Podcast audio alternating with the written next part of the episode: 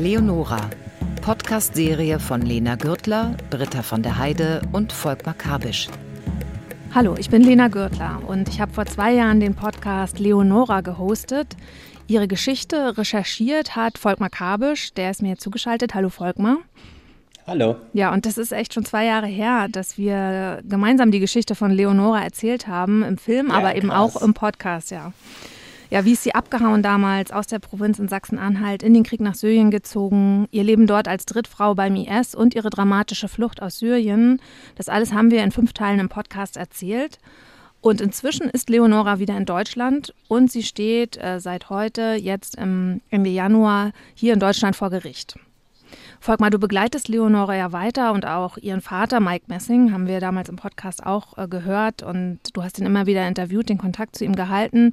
Wie geht es den beiden dann heute insgesamt, aber natürlich auch mit Blick auf dieses Gerichtsverfahren hier in Deutschland?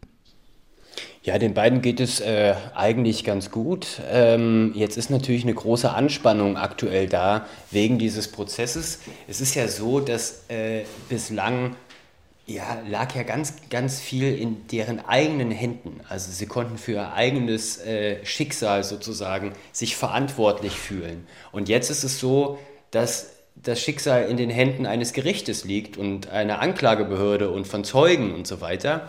Und äh, da haben die schon eine große Anspannung, ähm, was sie da zu erwarten haben. Vielleicht kannst du noch mal einen Satz dazu sagen, was Leonora denn konkret vorgeworfen wird hier in, von einem deutschen Gericht. Ja, also der Vorwurf kommt ja vom Generalbundesanwalt, der in solchen äh, Verfahren, wo es um Terror geht, äh, meistens die Ermittlungen führt. Und der wirft ihr ganz konkret die Mitgliedschaft in einer ausländischen terroristischen Vereinigung vor, so nennt sich das, also dem die Mitgliedschaft beim sogenannten Islamischen Staat. Und dann gibt es noch eine Reihe von anderen Vorwürfen, die sozusagen on top kommen. Also ähm, das eine und sehr wichtige ist die sogenannte Beihilfe zu einem Verbrechen gegen die Menschlichkeit. Da geht es ganz konkret darum, dass ja ihr damaliger Ehemann äh, Martin Lemke eine jesidische Sklavin gekauft und dann später verkauft haben soll, ähm, also Menschenhandel betrieben haben soll. Und äh, Leonora das ist der Vorwurf der Generalbundesanwaltschaft, äh, soll eben Beihilfe dazu geleistet haben. Außerdem soll sie Zugang zu einer Kriegswaffe gehabt haben und sie soll auch zwischenzeitlich Informationen, die ihr äh, die sie äh, bekommen hat in Raqqa, der Hauptstadt des IS, soll sie an ihren Mann äh, weitergeleitet haben, wissend, dass der das für geheimdienstliche Zwecke äh, nutzt. Ihr Mann war ja Mitarbeiter ähm, des Geheimdienstes des sogenannten Islamischen Staates. Hm. Das dauert ja noch eine Weile, bis äh, da ein Urteil gefällt wird. Ich glaube, äh, wir rechnen mit Mitte Mai so für ein Urteil. Kommen wir vielleicht erst noch mal zu deiner Beziehung zu Leonora und zu dieser Familie. Das war ja auch viel Thema im Podcast. Du hast ja lange Kontakt zu der Familie von Leonora gehabt, also besonders eng zu ihrem Vater Mike in diesen ganzen vier Jahren, in denen sie weg war, war, du hattest auch Kontakt mit Leonora, du hast ähm, sie besucht, damals in ihrem kurdischen Gefangenenlager, du hast mit ihr gedreht, sie interviewt. Jetzt hast du sie heute ja auch schon wieder getroffen. Wie wirkt sie denn heute auf dich? Naja, erwachsener kann man sagen. Ähm, was mich damals ja besonders auch bewegt hat und äh, für mich wirklich schwerst verständlich war, wie jemand, der so viel erlebt hat wie sie, also Hunger, Krieg, Bomben, all diese Dinge äh, so extrem naiv sein konnte, immer noch. Und da muss man sagen, dass da schon ähm, richtig was passiert ist, seitdem sie jetzt wieder zurück in Deutschland ist. Ich glaube, das hängt auch damit zusammen, dass sie äh, in der Betreuung, in der Deradikalisierung ist mit einem Berliner Verein. Ähm, das war auch eine Auflage des äh, Gerichtes, weshalb sie auf freien Fuß gesetzt wurde äh, nach einer kurzen Haftzeit, dass sie diese Gespräche führt. In denen geht es eben ganz viel darum, aufzuarbeiten, was sie äh, überhaupt erst in die Fänge dieses, äh, dieser Islamisten getrieben hat und dann natürlich auch, was sie dort erlebt hat. Und da merkt man, dass sie da schon einen großen Weg gegangen ist. Gleichzeitig merkt man aber natürlich auch, dass dieser Weg längst nicht abgeschlossen ist. Das ist etwas, was sehr viel Zeit braucht und äh, diese Zeit wird sie auch noch ähm, ja, weiter brauchen. Das ist noch nicht zu Ende. Hm. Ihr Vater Mike, der hat ja die ganze Zeit wirklich zu ihr gehalten. Er hat versucht, sie zurückzuholen. Er war immer offen für sie, war immer im Kontakt mit ihr, auch wenn ihm das oft schwer gefallen ist. Hört man im Podcast ganz eindrücklich. Äh, sehr interessanter Mensch, finde ich, dieser Mike Messing. Ähm, kannst du ein bisschen die Beziehung zwischen Mike und seiner Tochter heute beschreiben oder ist das zu privat? Mm, naja, ich sag mal, wenn jemand als 15-jähriges äh, Kind, kann man ja sagen, oder Heranwachsende ähm, eine Familie verlässt und dann zurückkommt als äh, Frau mit 21, mit inzwischen zwei Kindern, dann hat es natürlich eine Veränderung gegeben. Und gleichzeitig hat es eine Veränderung auch für Mike gegeben, der ja in der Zeit auch ein Leben weitergeführt hat. Und das hat schon, als äh, sie dann wieder in Deutschland ankam und dann auch aus dem Gefängnis rauskam, schon auch zu Spannungen geführt. Ich würde aber schon sagen, dass das Verhältnis heute ein sehr warmes ist. Ähm, ja, so würde ich das, glaube ich, beschreiben wollen. Hm.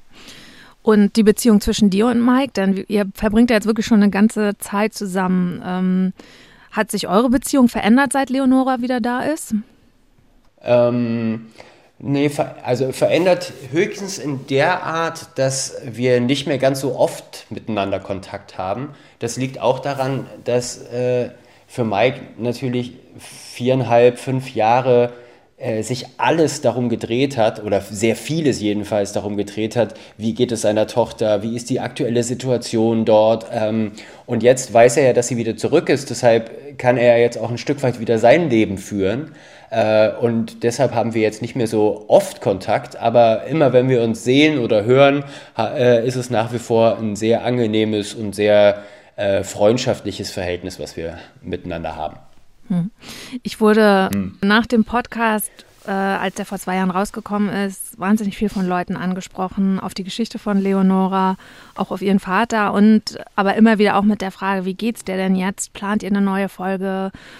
Ähm, ich glaube, das kann man da nicht so richtig sagen, aber folg mal, was man zumindest sagen kann, ist, dass du noch dran bist an der Familie. Das haben wir ja eben auch schon gehört. Genau, es gibt nach wie vor ähm, engen Kontakt zur Familie, auch zu Leonora und ob sich daraus nochmal eine neue Folge für diesen äh, glänzenden Podcast ähm, stricken lässt, das werden wir mal sehen. Das äh, ist auch genau wie das Urteil in dieser Sache ein Blick in die Glaskugel. Lassen wir uns doch einfach überraschen. Okay, und bis es soweit ist, könnt ihr hier natürlich Leonoras Geschichte, den Podcast hören und äh, diesen Podcast auch gern weiterempfehlen. Leonora, Podcast-Serie von Lena Gürtler, Britta von der Heide und Volkmar Kabisch. Mitarbeit Amir Moussaoui. Eine Produktion des Norddeutschen Rundfunks 2022. Als Podcast in der ARD Audiothek. Ja, sind äh, preiswert, praktisch, stapelbar, kann man machen. Ne? Aber. Aber? Äh, sie sind scheußlich.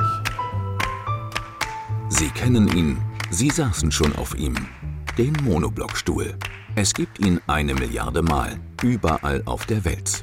Er steht nicht nur überall, er liegt auch überall auf Wiese, Wald, Feld, Fluss und vermutlich, da bin ich ja nicht so oft, aber im Meer, unterm Meer und äh, sozusagen unkaputtbar, unzersetzbar, aber in tausend Einzelteilen.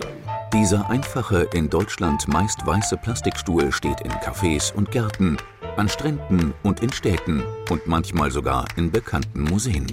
Aber auch in Indien, Brasilien und Uganda. Das hier ist eine Gärtnerei. Ich handle mit Pflanzen. Ich bin der Besitzer. Wir haben hier viel Umweltverschmutzung. Deshalb sitze ich gerne hier im Grünen auf dem Stuhl. In diesem Podcast von NDR Info und Deutschlandfunk Kultur geht es um das meistverkaufte Möbelstück aller Zeiten. Und um das Leben in einer globalisierten, gespaltenen Welt.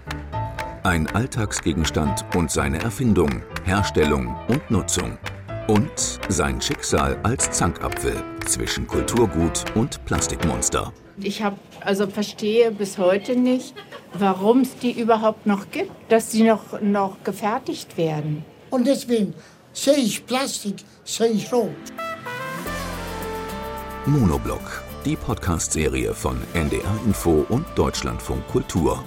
Jetzt in der ARD Audiothek.